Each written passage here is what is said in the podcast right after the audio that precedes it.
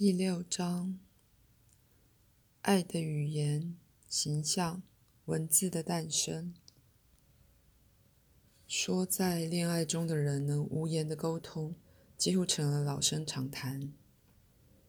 各种戏剧与故事描写了似乎发生在母子、兄弟姐妹或爱人之间的内在沟通。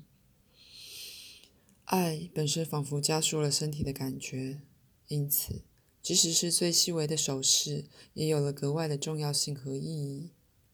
神话和故事形成了，在其中，相爱的人彼此沟通。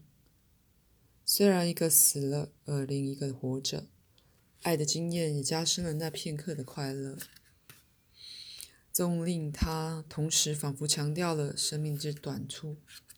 虽然爱的表现，灿烂的照明了生命的瞬间。同时，那片刻的灿烂包含了一种强度，那违抗了时间，且多少是具永恒性的。在你的世界，你只认同自己；然而，爱却能扩展那认同到这样一种程度，以致对另一个人的亲密知觉，常是你自己意识的重要部分。你向外看世界，不只经由自己的眼睛。至少到某程度，还透过另一个人的眼睛。那么，当他或他在空间里与你分享分开行事时，说你的一部分象征性的与这另一个人同行，就是真的。所有这些也以不同的程度适用于动物。纵使在动物团体里。个体也不只关心其本身的存活，还关心家庭成员的存活。在一个动物团体里，每个个体对其他成员的情况是有知觉的。因此，爱的表现并不局限于你们人类。温柔、忠诚或关切也不是。爱的确是有自己的语言，一个基本非言辞的语言。带着深层的生物性内涵，它是最初基本的语言。所有其他语言从它而来，因为所有语言的目的均起自那些对爱的表现相当自然的特质：沟通、创造、探索及与所爱合一的欲望。以你们来说，历史性的人首先与自然认同而爱它。因为他将自然看作自己的扩展，纵使同时也感觉自己是其表现的一部分。在探索自然时，他也探索自己。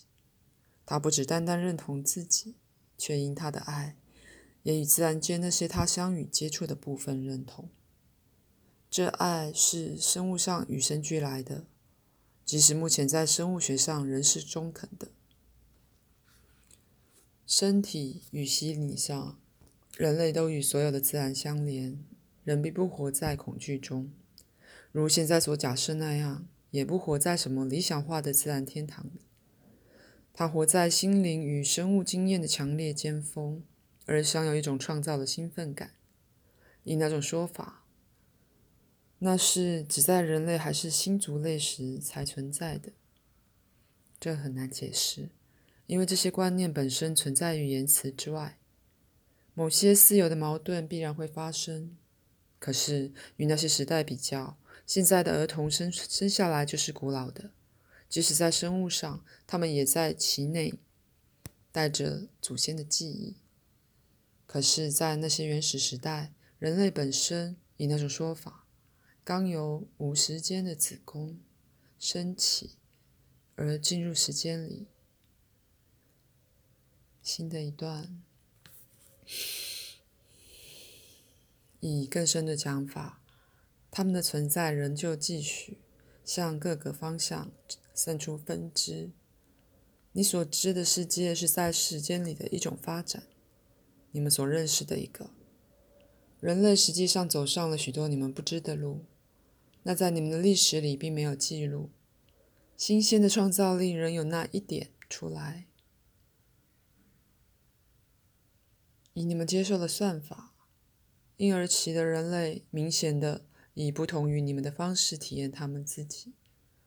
这经验对你们现在的观念而言是如此陌生，而且它发生在你们所谓的言语之前，因此是极难描述的。一般而言，你体验到自身是与自然分开的，而你主要是被关闭于你的皮肤之内。早期人类并不觉得像个空壳，然而自己对他而言，在体外也与在体内一样多。有一个经常的交互作用，好比这种人能与树木认同。这么说是很容易的，但试着解释：一位母亲是如此的变成了她孩子在旗下玩耍之树的一部分，以致他能从树的观点监护他们。虽然他自己身在远方，则是件完全不同的事。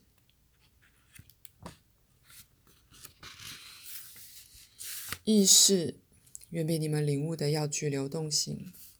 操作式的说，你主要是集中意识于你的身体，你不能从外面体验主观行为，因此这意识的自然流动性在心理上对你是不可见的，而动物则保持了它。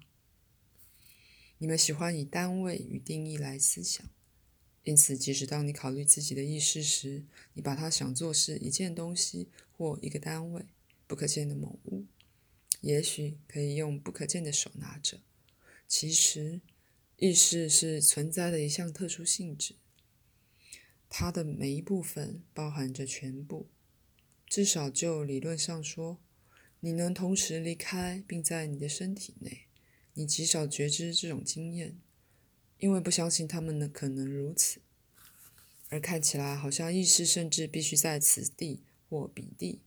尤其是当它个人化的时候，我无疑是用最简单的话来说：一只鸟可以有个窝，虽然它常离开它，而且永远不会把自己与它做窝的地方混为一谈。以某种说法，那就是你们情况。虽然身体是比一个窝要活得多，那么在那些早先时期，意识是较活动的。身份是较民主的。